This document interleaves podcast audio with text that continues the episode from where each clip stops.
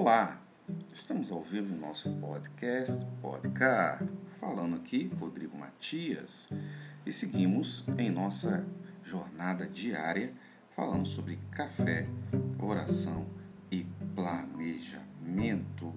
Como todos os dias, sempre um tema muito importante e relevante.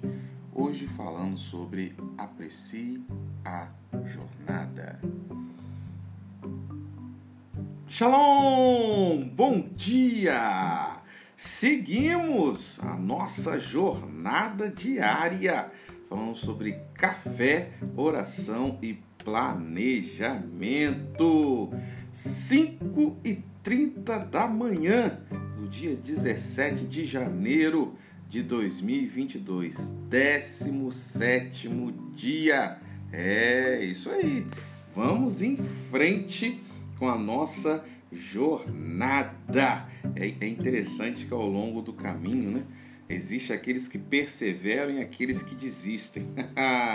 Mas você que está aqui está seguindo, está resistindo, está persistindo. Então vamos lá, vamos seguir aí nessa nossa rota. E como sempre, eu falo com vocês e peço, né? E vamos lá, gente, ó, manda aí esse link para pelo menos umas 10 pessoas, isso mesmo, umas 10 pessoas aí no Instagram, WhatsApp, em outras redes sociais. E ó, coraçãozinho, vai subindo coraçãozinho aí do lado também, que ajuda a gente no nosso engajamento.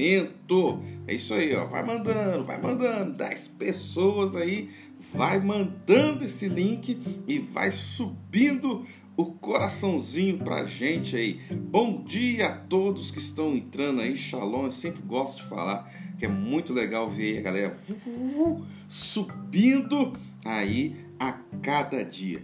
Hoje eu quero falar com vocês sobre aprecie a jornada. Ah, é um tema bem legal, né? E admito que eu tenho dificuldade não em fazer, mas em falar dele, porque é uma prática diária essa questão de apreciar a jornada. E a gente tem que entender que tão importante quanto o destino é a jornada dele. A gente muitas vezes se esquece disso, né? Você vai fazer uma viagem, você se preocupa mais em chegar no lugar que você quer chegar do que o processo que você faz para chegar até esse lugar. É, é, é muito legal, por exemplo, eu gosto de viajar via estradas. Eu não tenho medo de avião, mas eu não gosto muito de andar de avião, não. Tem que admitir que voar não é uma das coisas preferidas que eu gosto de fazer. Mas ir pela estrada eu acho legal, eu acho bacana. Aí uma vez alguém me perguntou, mas por que você gosta de ir pela estrada do que ir de avião? Eu falei assim, se tiver um acidente, é mais fácil sobreviver um acidente de carro que de avião, né? Esse negócio de Lost, isso daí é só é só na televisão, é só em série, tá? Não vai acreditando que você cai de um, de um avião quilômetros de altura, né? Você vê, pum, ah, caiu numa ilha. Vai nessa não. Caiu, filhão, já era, né? Acidente de carro não, às vezes você consegue sair. Pode sair um pouco mais injuriado, quebrando alguma coisa, mas depois você sair com vida, né? Dificilmente alguém que cai de avião tem essa situação. E, e de, também de carro, eu gosto também por causa de uma coisa. A gente vai vendo por onde a gente vai passando. Geralmente uma viagem de avião, você, mesmo que você fique na janela, você está olhando as coisas muito pequenas, lá embaixo tal, você não tem uma, uma vista, né? Aliás, você tem uma vista, mas você não tem uma interação com os ambientes que você passa. Eu me lembro quando, quando eu for fazer viagens intercontinentais, né? Você sai de um continente para outro. Rapaz, você quase não, não vê a viagem, né? Porque você fica lá vendo filme, lendo livro, comendo, né? Então você quase, às vezes, uma jornada de 9 horas, 10 horas, como já fiz aí de avião às vezes, você não tem aquela interação. Você vai passando sobre oceanos, você vai passando, cruzando continentes, mas não tem uma interação com os locais que você passa. A não ser quando você desce, né? Você vai fazer uma ponte aérea, alguma coisa assim. Por isso que eu gosto de carro, porque aí você vai vendo, vai parando, vai apreciando, vai vendo ambientes. E aí, para mim, é muito legal sobre isso. Aprendemos muito no caminho. É por isso que eu falo que eu ainda tenho muita dificuldade. Eu sou uma pessoa que gosta de chegar em destinos, né? Aprendi e estou ensinando aqui para vocês a apreciar processos, mas eu tenho que admitir que dentro de mim, toda vez que eu faço uma jornada, é, seja de uma viagem, seja de um objetivo a, a, alcançar, eu admito que eu sou aquele que gosta de assim, não, tem que chegar lá, pá, mas em momentos eu tenho que parar e falar assim, opa, peraí, eu tenho que aproveitar esse caminho aqui, não, peraí, eu, eu, eu quero fazer um novo curso, mas beleza, antes de pegar o diploma, e as pessoas que estão fazendo o curso comigo? Né? É, como é que é essa interação? Ah, eu tenho que fazer um, sei lá, tem que fazer um novo trabalho, tem que concluir um trabalho, beleza. Vou lá concluir o trabalho, mas onde é que é? Né? Qual é o processo que eu estou tendo que passar? Eu tenho que sair da minha cidade? Se eu sair da minha cidade, é para um lugar que eu nunca fui? Se eu já fui, mudou desde a última vez que eu estive? Sabe? É importante você entender isso. Só tem propósito quem suporta o processo. Vou repetir que essa frase é muito legal. Só tem propósito quem suporta o processo. E eu falo aqui processo, mas bem na verdade, em muitos momentos não é no singular, mas no plural. Às vezes nós passamos por processos até chegarmos em algum destino ou conclusão que nós queremos. E é preciso entender e apreciar esses processos. É muito legal. É, eu, eu, por exemplo, gosto de citar a, a questão, é, o exemplo de, de paternidade. Né? Qual que é o propósito da paternidade? Você criar seus filhos bem para que eles possam é, ficar bem no mundo onde nós vivemos. Né? Então você prepara os seus filhos para o mundo, né? não são para vocês. Então a ideia é você fazer isso, preparar seus filhos para o mundo. Só que isso vai levar aí uma jornada, né? anos, décadas, e você tem que curtir cada momento, apreciar o tempo que você faz isso, né? A, a, criação não é só, não, vou, eu tenho que alimentar meus filhos, mandar para a escola e eu, eu, tenho que cobrar eles os resultados. Não, sabe? Aprecie dias, aprecie momentos. A gente está de férias agora as crianças também estão de férias e é muito legal às vezes você pegar e sentar né, e conversar com seus filhos, ver um filme, ir na praça isso é muito legal, é importante para você e para eles, né? Criar memórias, criar lembranças. É importante você estar ali é, conversando, dialogando, aproveitando o processo. Você tem um destino, você tem um objetivo que você tem que chegar, mas você está aproveitando esse processo. Outra coisa, exerça gratidão ao cumprimento de cada etapa. Outra coisa que eu tenho muita dificuldade, mas que eu estou aprendendo a fazer, quero ensinar aqui para vocês. É, a gente tem um, um, objetivo, a gente tem um destino, a gente tem um propósito a cumprir. Beleza. Mas você vai cumprindo etapas até você chegar lá. Deixa eu falar aqui, por exemplo, de alguém que queira entrar na faculdade. Eu estou falando muito de faculdade, gente, porque eu estou começando um curso novo como coordenador no Centro Universitário de Barra Mansa, que é o BM, né? Então, coordenando um curso de pós-graduação, uma experiência depois de anos, né? Eu estou voltando aí a ter essa questão de, de trabalhar com o meio universitário e, no caso, coordenando uma pós-graduação lacto senso, que é muito legal. Eu sempre dei aula, né? Agora coordenar uma pós-graduação lacto senso é uma experiência nova. Então por isso que está a faculdade na minha cabeça também se inscreva, né? Se inscreva lá também. Se você fez e, e, é online, pode fazer também, independente do lugar que você está. Então, faculdade. Vamos supor que você queira entrar na faculdade. Aí a sua faculdade vai lá, tem quatro anos que você tem que fazer. Aí você foi lá, se inscreveu e você conseguiu fazer um ano de faculdade. Não, peraí, faltam ainda mais três. Tá, beleza, faltam três. Mas você fez um ano de faculdade. Celebre. Sabe? Como é que você faz isso? Ah, cada um tem seu jeito de celebrar. Não vou aqui querer estabelecer para você formas de celebrar. Cada um tem seu jeito, o que acha, dá um descanso, dá uma viagem, vai comer alguma coisa, sei lá. Aí é contigo, né? Cada um tem sua forma, mas estabeleça marcos, sabe? Estabeleça marcos. Não, peraí, faltam quatro anos, mas já fiz o primeiro. Estabeleça um marco. Ah, peraí, fiz o segundo. Opa, já estou na metade. Estabeleça outro marco. sabe? Faça eu, eu gosto muito de um amigo meu, ele faz uma coisa que é muito interessante. Ele ele pega, como é que chama? É, pedra ou sei lá, ele compra alguma coisa é, que ele consiga marcar. Às vezes nem sempre é uma pedra, às vezes, sei lá, é um, um enfeite, alguma coisa assim, e ele começa a escrever, ó, dia tal, tal, tal. Ele pega lá o enfeite e não deixa. Quando ele olha, tem um monte, muitos assim. Aí toda vez que ele olha, ele lembra, ah, isso aqui é porque eu cumpri tal coisa, isso aqui é porque eu cumpri tal coisa. Eu gosto disso. Eu, eu por exemplo, eu não sou muito chegado em penduricários. Pode ver que, tirando a minha aliança, eu não uso brinco, não uso cordão, não gosto de pulseira, não, não gosto. Só uso relógio também quando eu tenho que fazer caminhada para marcar ritmo e quilometragem, né? Mas tem gente que gosta e cada coisa, cada acessório, né, marca uma etapa. Eu gosto muito de, de comprar lembranças dos lugares que eu vou, né?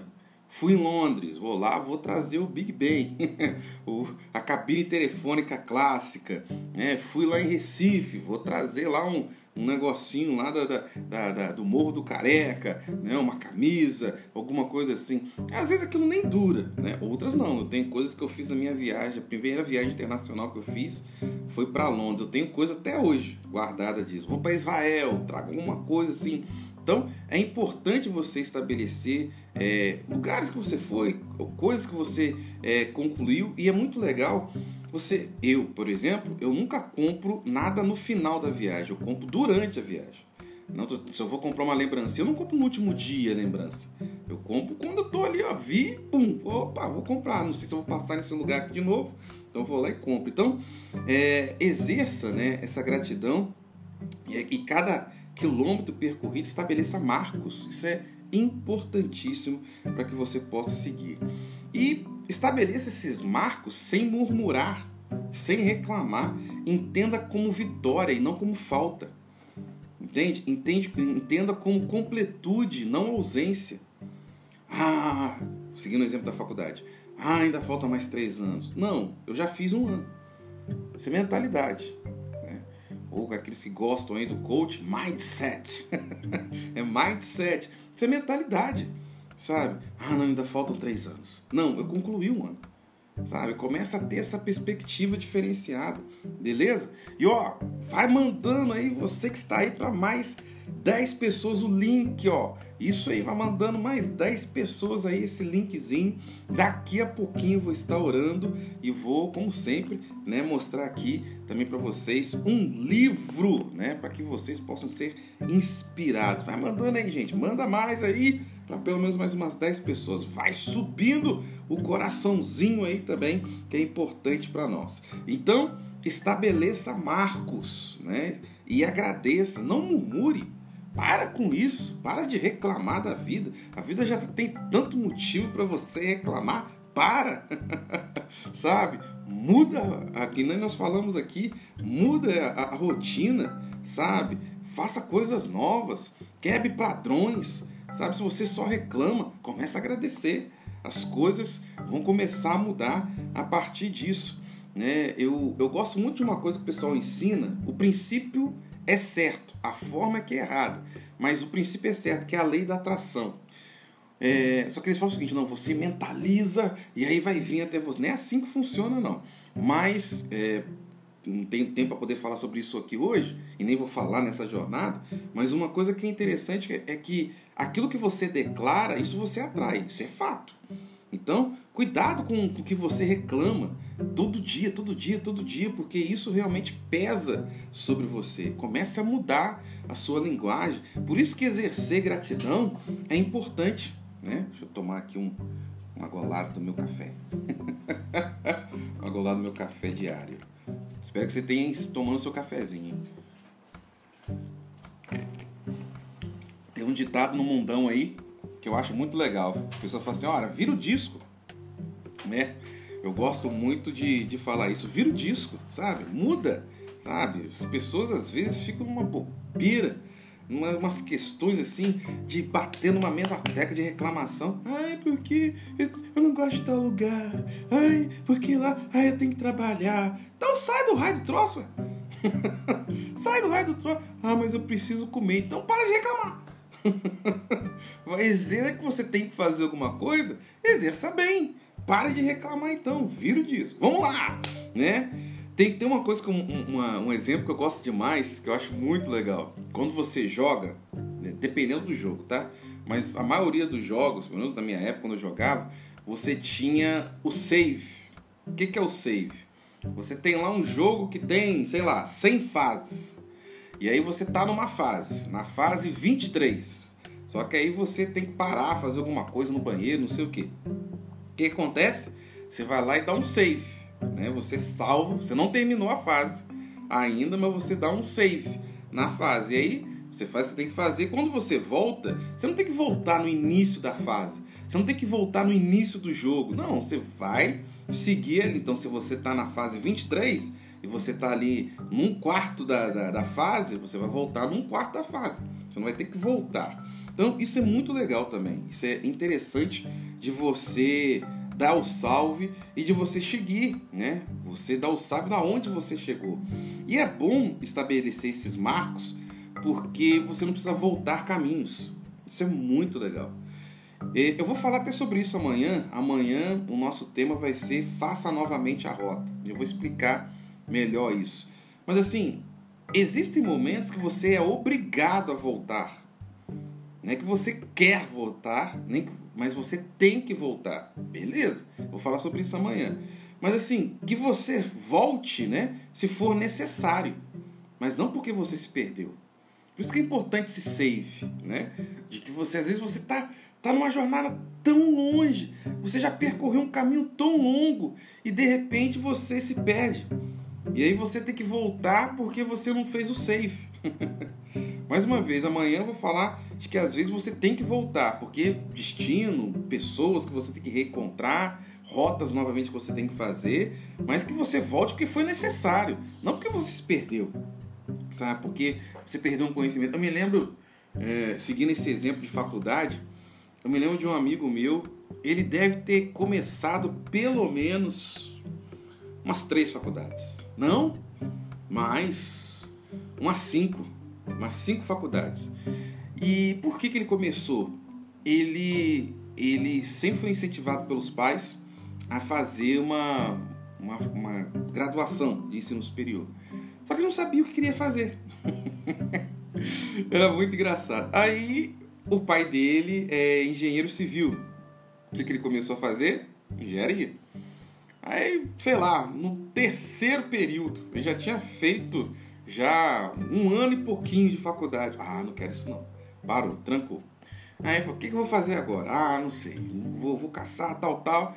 Aí a mãe dele é arquiteta. Se eu vou fazer arquitetura, posso usar ali engenharia e vou fazer ali a questão de arquitetura. Ah, primeiro semestre.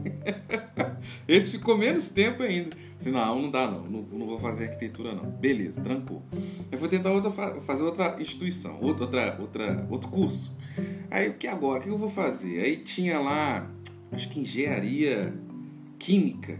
Não, vou fazer engenharia aqui, beleza. Como eu já tinha feito duas, dois, duas faculdades, alguns semestres de outras faculdades, ele cortou algumas coisas. Aí beleza, entrou lá na engenharia. E aí começou a fazer, ah, não, não quero fazer isso não. Parou de novo de fazer ali o negócio. Aí Couto, enfim. E depois ele foi fazendo alguns outros cursos. Ele fez uns cinco, umas cinco. E aí finalmente ele saiu daquilo e foi para a área de humanas. E ele começou a fazer história, que foi aonde eu conheci, né? A gente ele ele estava ele tava, se eu não me engano, acho que no terceiro período lá e ele entrou na instituição. Por que, que ele entrou? Porque ele já tinha feito algumas coisas, eliminadas algumas matérias. E aí falavam, ah, agora sim, agora eu me encontrei e fez depois a faculdade até o final. Aí eu falei com ele, falei, cara, você, pra que, que você fez, sei lá, acho que juntando tudo, ele fez uns 3, 4 anos né, de, de faculdade e não concluiu nada. E não concluiu nada. E assim, ele saiu da água para o vinho, né? Porque ele saiu de, de, de exatas para humanas. perdeu tudo, porque ele estudou algumas coisas que ele não viu nunca mais na vida dele. então, isso é se perder. Cuidado. É diferente, por exemplo, você faz filosofia, depois vai fazer história. Beleza. Você faz matemática, depois você vai fazer sei lá, biologia, beleza. Você faz química, depois você vai fazer física, ok. Você consegue aproveitar algumas coisas, né? É, você teve mudanças de rota. Agora você sai de história, vai para química, né? Como eu fiz, ao contrário de química para história. Você faz lá matemática, depois você vai para filosofia, sabe? É umas coisas muito loucas. Você sai de, de uma matéria de humanos para exatos, de exatos para humanos. Cuidado porque aí você se perde, né? Você investiu tempo, recursos, né? E muitas vezes você não vai conseguir aproveitar isso que é necessário é, na sua jornada. Isso é se perder. Então não adianta você fazer save, porque você tem que começar tudo de novo, né? Então cuidado com isso. Eu gosto muito de uma história bíblica, né? E real, que é a história de José, que a gente costuma dar o nome dele de José do Egito, né? apesar que eu acho um nome terrível, o cara não é do Egito, né? mas ele, ele se desenvolveu muito bem no Egito. Qual é a história dele? José, ele era o mais novo de 11 irmãos. Aliás, não o mais novo, porque ele depois nasceu o outro irmão dele, Benjamim, ele ficou sendo ali o não o caçulinha mais, mas era um dos mais novos dos seus irmãos. E o único que era filho da mesma mãe era ele e seu irmão Benjamim. Os outros, cada um tinha uma mãe. E José, ele tinha um, um destaque, ele era mais inteligente que seus irmãos. De verdade, ele, ele tinha um raciocínio, uma prática de vida, um, uma predisposição que os seus irmãos não tinham. E ele caiu na graça do pai. As pessoas às vezes falam assim, ah, por que, que... Ele caiu na graça do pai, não porque ele era bonito, nem essas coisas, não, porque ele fazia as coisas antes do pai pedir. Ele era, ele é proativo. E aí o pai, vendo o filho fazendo aquilo que tinha que fazer, sem pedir, tal, tal, dava presentes ao filho que não dava para os outros irmãos. Né? Ganhou uma túnica né, diferenciada. E os irmãos falaram, agora a gente vai dar, um, vai dar um sacote nesse menino aí.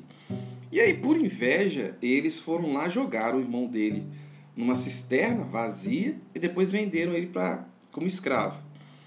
E é interessante que depois ser vendido como escravo foi uma das melhores coisas que aconteceu na vida dele. Porque ele foi obrigado a sair dessa zona de conforto. Entenda isso que eu vou falar com você. E aí depois, primeiro lugar, depois que ele foi vendido, que ele ficou, ele foi vendido como escravo. Quem comprou ele foi um, um, um funcionário é, de faraó. Né? E aí ele ficou ali trabalhando tal. E a mulher desse cara inventou uma mentira que tentou atacar ele e tal, ela e tal, tal. E aí aonde que ele foi preso? Ele foi preso por causa desse crime no, na prisão que ficava debaixo do trono de Faraó. Olha que fantástico isso, né? Então, depois ele começou a trabalhar na prisão. Na prisão, ele conheceu o, co o copeiro e o confeiteiro do faraó. Olha que legal. Ele fez uma jornada muito interessante, né? O, o cara que trabalhava para faraó era Potifar. E aí ele depois conheceu pessoas que trabalhavam diretamente com o faraó, que era o cara mais importante daquela época.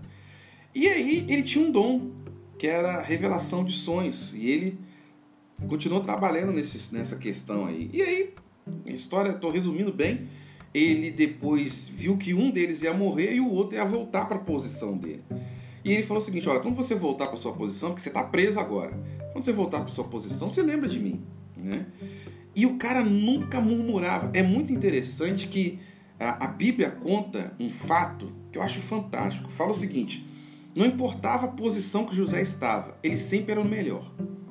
Quando ele foi trabalhar na casa de Potifar, ele era o melhor funcionário a ponto que ele virou depois, depois de Potifar, era ele que mandava na casa. Quando ele foi preso, ele foi o melhor preso. É muito engraçado.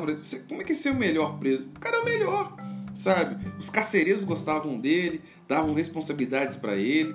Então ele se tornou o melhor. Não importava o ambiente que ele estava. Ele se tornava o melhor. Eu, eu acredito muito que José pensava o seguinte: ah, tô aqui mesmo. vamos, vamos mandar bala.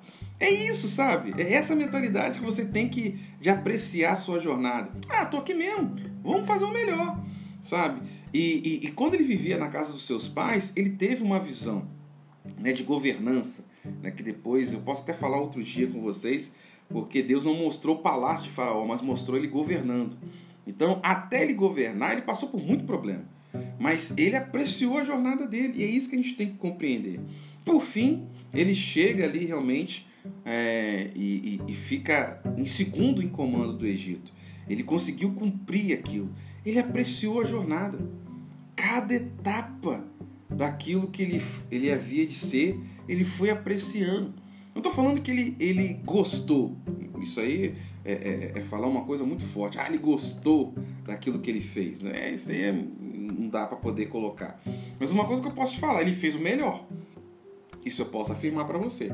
Ele fez o melhor na sua jornada. E é isso que a gente tem que entender. Beleza? Deixa eu passar aqui uma dica de livro.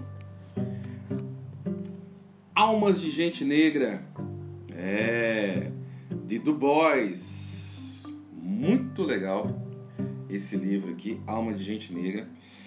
É, du Bois, ele foi um negro muito ativista na questão política nos Estados Unidos. Muito antes de surgir alguns nomes muito famosos nos Estados Unidos, como Frederick Douglass, Booker T. Washington, né? Ele, como negro, ele foi alguém brilhante, um orador brilhante, um abolicionista brilhante e atuou muito na questão de, de trabalho mesmo, é, como negro, num período que a escravidão ainda vigorava nos Estados Unidos.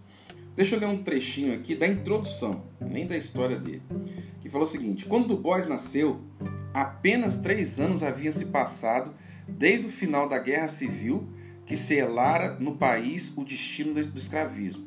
Tempos terríveis então se anunciaram, muito particularmente para os libertos e seus descendentes. Os choques consequentes do assassinato em 1865 de Abraham Lincoln cujo talento de estadista tamanha falta faria naquela época de corrupção política, turbulência social, estabilidade econômica e a desastrosa presidência de Andrew Johnson, que abriu caminho é, para a parcial retomada do poder para a derrota da oligarquia sulista, que haviam sido derrotados antes, né? Não gostaram da questão abolicionista. Os 12 anos de reconstrução do Sul, com seus relativos sucessos e tremendos fracassos, aliás, magistralmente comentados por Du Bois, é, depois cuja objetal análise foi em seu Black Reconstruction, que é 1930, um livro que ele escreveu. A perplexidade da gente negra saindo da escravidão para ingressar em uma precária liberdade e debatendo-se entre o racismo aberto do Sul e a dubiedade não menos racista do Norte. Du Bois foi um excelente, é, um excelente líder, um excelente orador e foi um camarada que soube apreciar a sua jornada. Ele falou o seguinte, cara, a gente vive num país racista. Ponto. Vamos jogar o jogo. Sabe, às vezes as pessoas reclamam, ah, é que o racismo. Cara, beleza, e aí? Ele falou, vou jogar o jogo. Eu tenho que aprender o sistema, vou aprender o sistema. E jogou segundo as regras do jogo e se destacou, se tornou um, um, líder negro, uma liderança negra muito importante. Então vale a pena isso, até mesmo em situações difíceis, aprecie essa jornada, faça o melhor aí. Lembrando que amanhã nós vamos falar dessa temática aí que vai ser bem interessante, que é faça novamente a rota que vai ser interessante para você perceber que em alguns momentos você não quer, você precisa retornar em algumas coisas. Mas como eu disse, que seja por necessidade e não porque você se perdeu, por situações da vida e não porque você falhou em alguma coisa. Beleza? Vamos orar, gente, e finalizar esse nosso tempo aqui. Pai, que a tua graça e a tua bênção, o teu poder esteja sobre a vida de cada um dos teus filhos e filhas, que em nome de Jesus nós possamos entender e apreciar a jornada que nós seguimos até chegarmos no nosso destino e cumprirmos o nosso propósito. Continue derramando a tua graça, da tua bênção, do teu poder sobre a vida de cada um dos teus filhos e filhas. Em nome de Jesus. Amém. Gente, um abraço e até amanhã, 5 e meia da manhã. Tchau! E você que está nos ouvindo no nosso podcast, podcast, siga-nos, isso mesmo, siga-nos no YouTube, www.youtube.com barra Rodrigo Matias 12. Tudo que nós falamos, se você quiser assistir o vídeo, está nesse canal. Ou se não, claro, siga-nos aqui ouvindo diariamente, 5 e meia da manhã, aí a nossa jornada diária sobre café, oração e planejamento.